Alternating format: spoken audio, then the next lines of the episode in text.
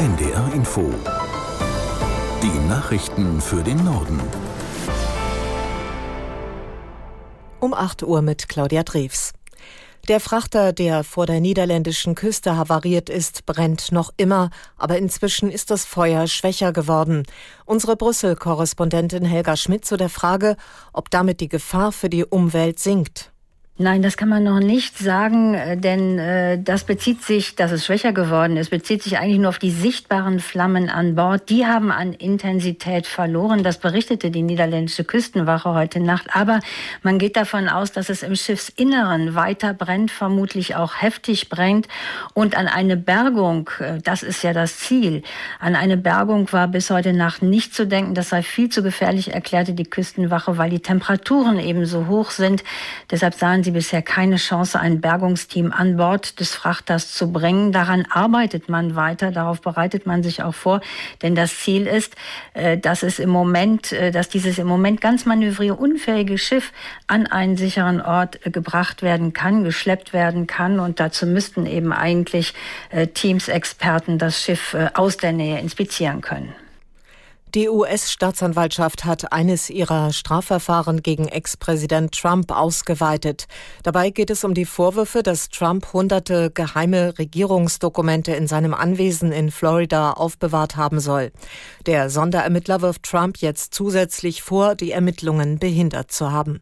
Er soll einen Mitarbeiter angewiesen haben, Kameraaufnahmen aus seinem Anwesen Mar-a-Lago zu löschen, um die Untersuchungen zu erschweren.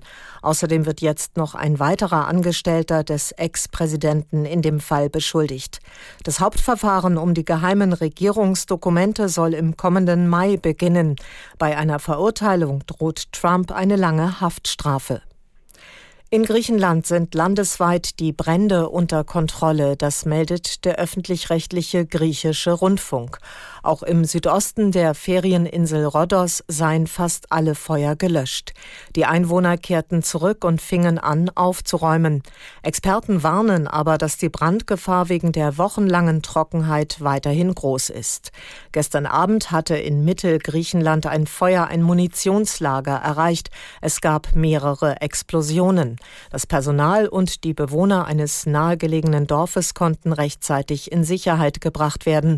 Inzwischen sei auch dieser Brand gelöscht, teilte der Generalstab der griechischen Luftwaffe mit. Nach dem Militärputsch im westafrikanischen Niger hat sich trotz internationaler Proteste die Armeeführung auf die Seite der Putschisten geschlagen.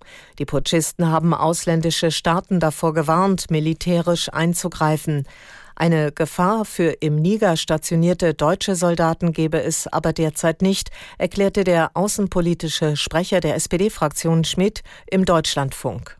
Ja, nach allem, was wir hören und wissen, geht es den deutschen Soldatinnen und Soldaten gut. Sie sind nicht gefährdet, sie sind in Sicherheit.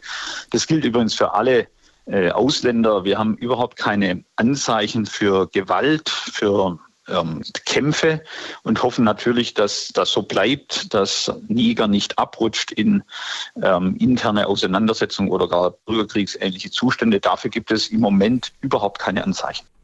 Der außenpolitische Sprecher der SPD-Fraktion Schmid. In Singapur ist erstmals seit fast 20 Jahren wieder eine Frau hingerichtet worden. Eine 45-Jährige, die 2018 wegen des Besitzes von knapp 31 Gramm reinen Heroins zum Tode verurteilt worden war, sei heute früh gehängt worden, teilte das Rauschgiftdezernat mit. Menschenrechtsgruppen wie Amnesty International und Prominente hatten die Behörden in dem südostasiatischen Stadtstaat bis zuletzt gebeten, die Verurteilte zu begnadigen begnadigen. Singapur hat strenge Gesetze, wenn es um Vergehen wie Drogenbesitz oder Handel geht. Bei der Fußball-WM der Frauen haben Argentinien und Südafrika unentschieden gespielt. Die Begegnung im neuseeländischen Dunedin endete 2 zu 2. Argentinien holte in der zweiten Halbzeit einen 0 zu 2 Rückstand auf. Südafrika und Argentinien sind damit weiterhin sieglos, haben aber weiterhin auch Chancen auf den Einzug ins WM-Achtelfinale. Heute treffen noch in der Gruppe D England und Dänemark sowie China und Haiti aufeinander. Soweit die Meldungen.